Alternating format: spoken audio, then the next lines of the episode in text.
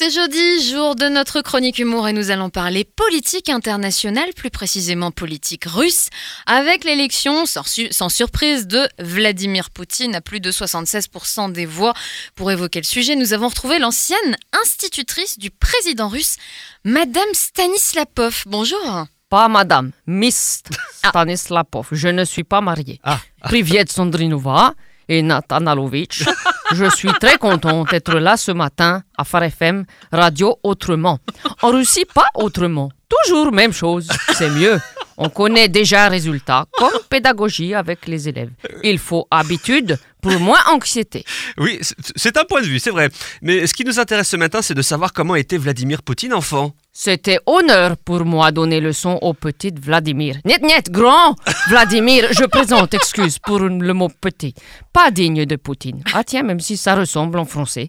Petit, Poutine, c'est rigolo. Non, non, pas rigolo. Qu'est-ce que vous dites, Natanalovitch Poutine, pas pareil que petit.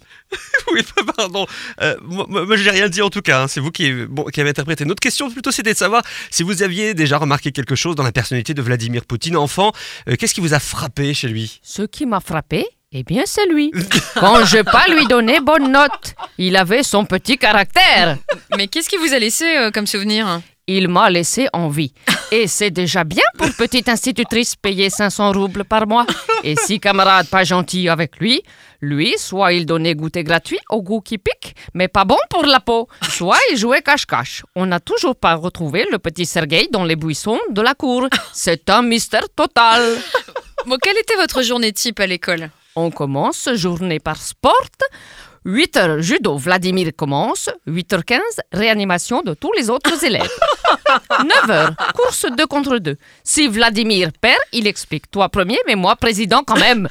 Ensuite, élection déléguée. Vladimir élu avec 45 voix dans une classe de 27 élèves. Après-midi, kermesse. Chercher la pomme dans la bassine avec les dents.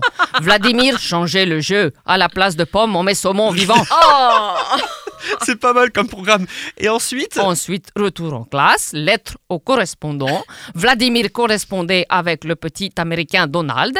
Ils s'entendaient très bien. Encore maintenant, il entend très bien tout ce que dit Donald dans sa maison blanche. Euh, D'accord, bah il avait déjà de l'ambition. Niet, vous savez, il était comme tous les enfants, il voulait petit surnom. Sergueï, c'était Guégué, Marina, on disait Nana, et Vladimir, chef suprême de l'école du renard, de la vodka et du saumon fumé. Le petit coquin. Pas petit, pas petit, Natanalovitch. Grand, il faut que tu arrêtes de dire petit. Oui, oui, par- pardon, mais moi, je- moi je vous laisse parler, hein, je vous ai rien dit. Est-ce que vous, vous, vous travaillez encore aujourd'hui? Niet, pas dans mon pays. Je suis venu en France pour enseigner russe. Ah, c'est formidable et vous n'avez pas trop de le mal du pays? Niet, j'ai choisi Picardie. Il fait froid, il n'y a pas de boulot, tout le monde picole. C'est un peu comme Russie. Allez, Счастлива, ça veut dire au revoir et bonne chance. On en aura un petit peu besoin. Pas petit, qui dit petit Natanarovitch, pas petit. Non, pas petit, pas petit, c'est noté. Merci Madame euh, Stanislavas. Revenez quand vous voulez. Hein. Спасибо. Bravo Merci.